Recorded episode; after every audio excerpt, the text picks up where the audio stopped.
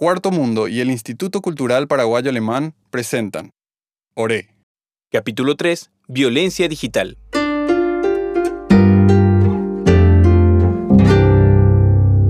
A mí me llaman Romero, pero Romero no es mi apellido. Romero es mi identidad. Así comenzaron a llamarme cuando vine a vivir con mi abuela. Yo era pequeña y miedosa. Mi papá se fue, mi mamá tuvo que emigrar. Entonces quedé a cargo de mi abuela.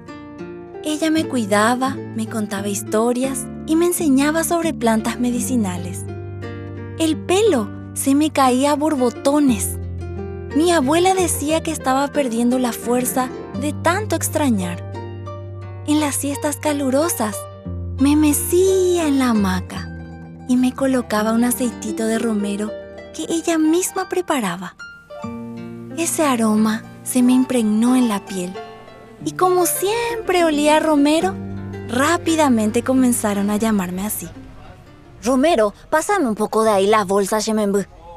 Romero, hay que guardar ya los remedios en la bolsa antes de que oscurezca, Ina. Romero, Sherendumina. ¿En qué pio estás pensando tanto, Shemembu? Ay, ¿me hablaste, abuela? Sí, Romero. ¿En qué pico lo que acieté luego pensás? En el buga, abuela. Esa tristeza que es un bicho pequeño que te come y te come y se vuelve cada vez más grande. Y en el miedo y la vergüenza. Son como una triple alianza devastadora. No ha de dar gusto sentir todo eso junto. Es posible. ¿Y por qué pico estás pensando en eso? Porque le vi a alguien en la escuela que se veía así, sufriendo todo eso porque le hicieron bullying con una foto.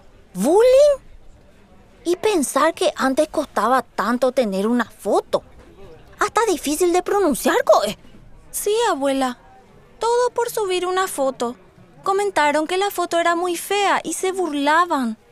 Después buscaron una foto en traje de baño y editaron para ponerle un pantano de fondo. Y esa foto recorre por WhatsApp.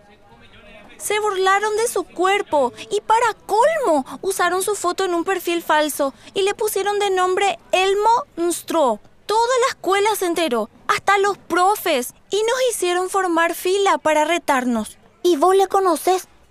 ¿Por qué le hicieron eso? La verdad que no le presté mucha atención antes.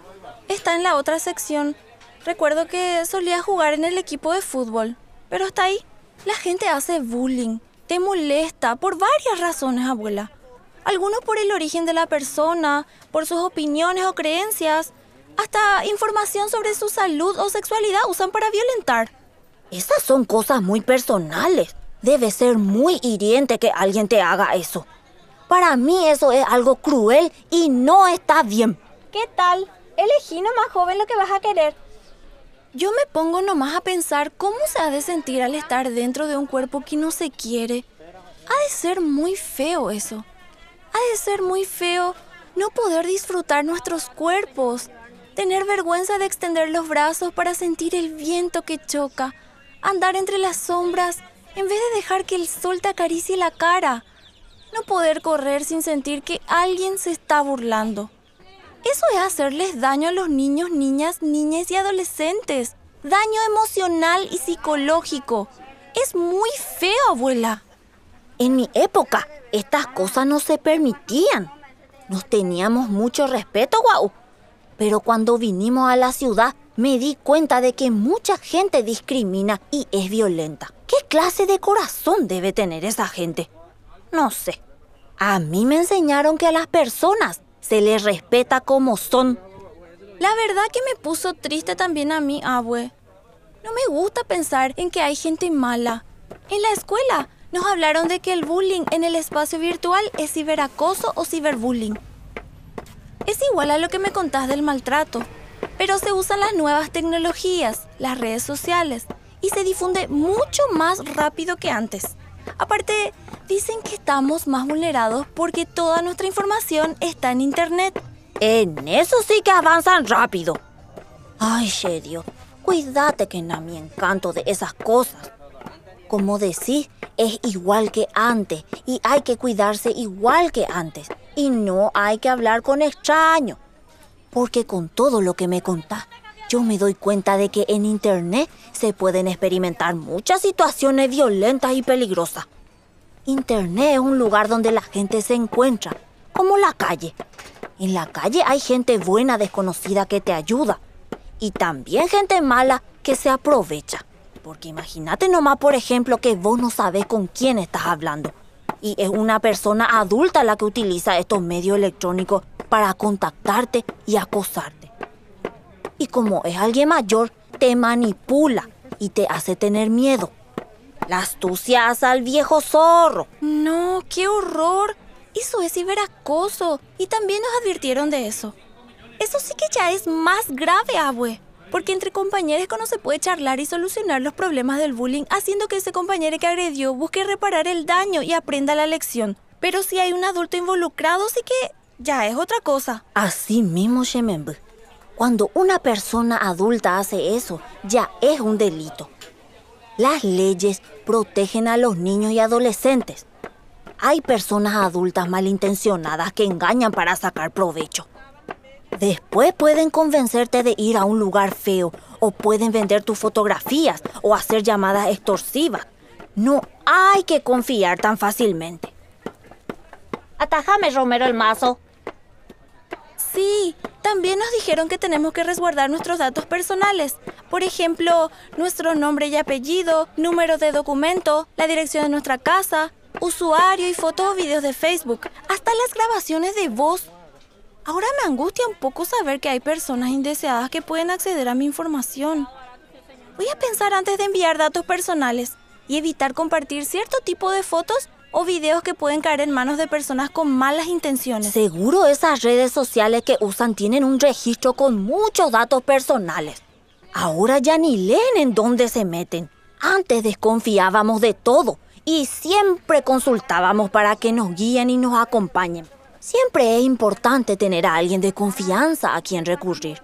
Para vos, Shemembu, yo voy a estar siempre para acompañarte y para cuidarte. ¿Y qué puedo hacer, abuela? No quiero estar desconectada de todo. Siempre hay opciones. Vos que sos inteligente, Shemembu, podés leer opciones y prestar mucha atención a lo que te piden.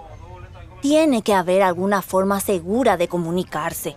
O si no, por llamada y ya. Ay, abuela, no es más la era de las llamadas. Pero sí, encontré un artículo que habla de una mensajería llamada Telegram. Es como el WhatsApp, pero más segura.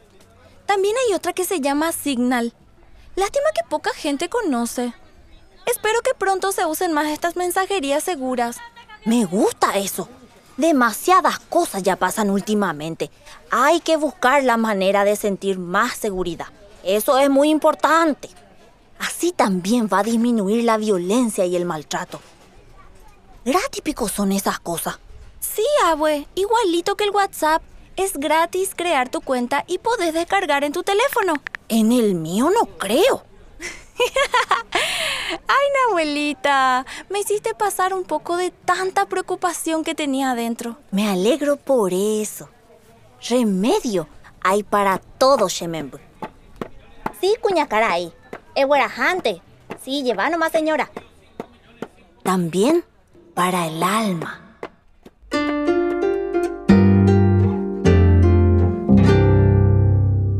Es un proyecto producido y diseñado por Cuarto Mundo y Nomad Radio, con apoyo del Instituto Cultural Paraguayo Alemán, un podcast pensado para los docentes que quieren incluir educación en valores para una sociedad más justa e igualitaria. Sentite libre de utilizarlos como vos desees. Podés encontrar el resto de episodios en el Spotify, Evox y SoundCloud de DFL, la radio del Instituto Cultural Paraguayo Alemán.